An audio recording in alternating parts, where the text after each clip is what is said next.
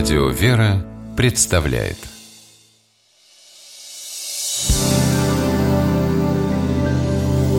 Первый источник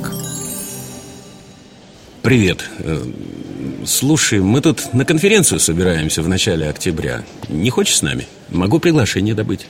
Что вы говорите? Я бы с удовольствием. Но как я буду смотреться в вашей компании? Да отлично будешь смотреться. Пообщаешься с интересными людьми.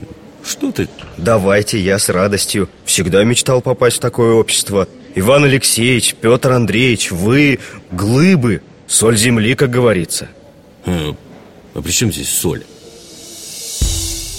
Попробуем разобраться. Соль земли. Так говорил Иисус Христос о своих учениках. А значит, этот фразеологизм из Библии. В Евангелии от Матфея, в Нагорной проповеди, Христос сказал «Вы – соль земли. Если соль потеряет силу, то чем сделаешь ее соленую? Она уже ни к чему не годна, как разве выбросить ее вон?» Спаситель сравнивает учеников с солью – и говорит, что они так же важны для мира, как и соль для пищи. В древние времена соль очень ценилась и, как ныне, считалась жизненно необходимой. Ее использовали и как приправу, и как консервирующее средство для сохранения еды.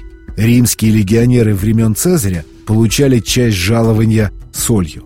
Древнегреческий поэт Гомер и философ Платон называли соль богоданным веществом – отдает должное соли и Библия.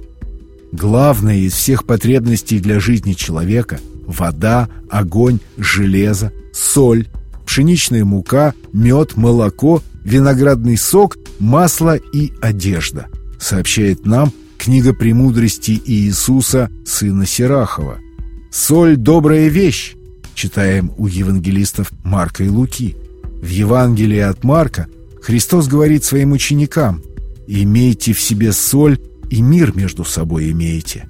Эти слова Спасителя толкуют как призыв иметь христианский дух и веру, как самое главное, то есть суть. И пока это соль с учениками, они могут считаться таковыми и учить других. Словосочетание «соль земли» имеет значение, обозначенное еще Спасителем. Так говорят о достойном человеке или избранной группе людей – и сегодня соль земли, как устойчивое выражение, употребляется для качественной оценки наиболее активной и значимой части человеческого общества. Первый источник –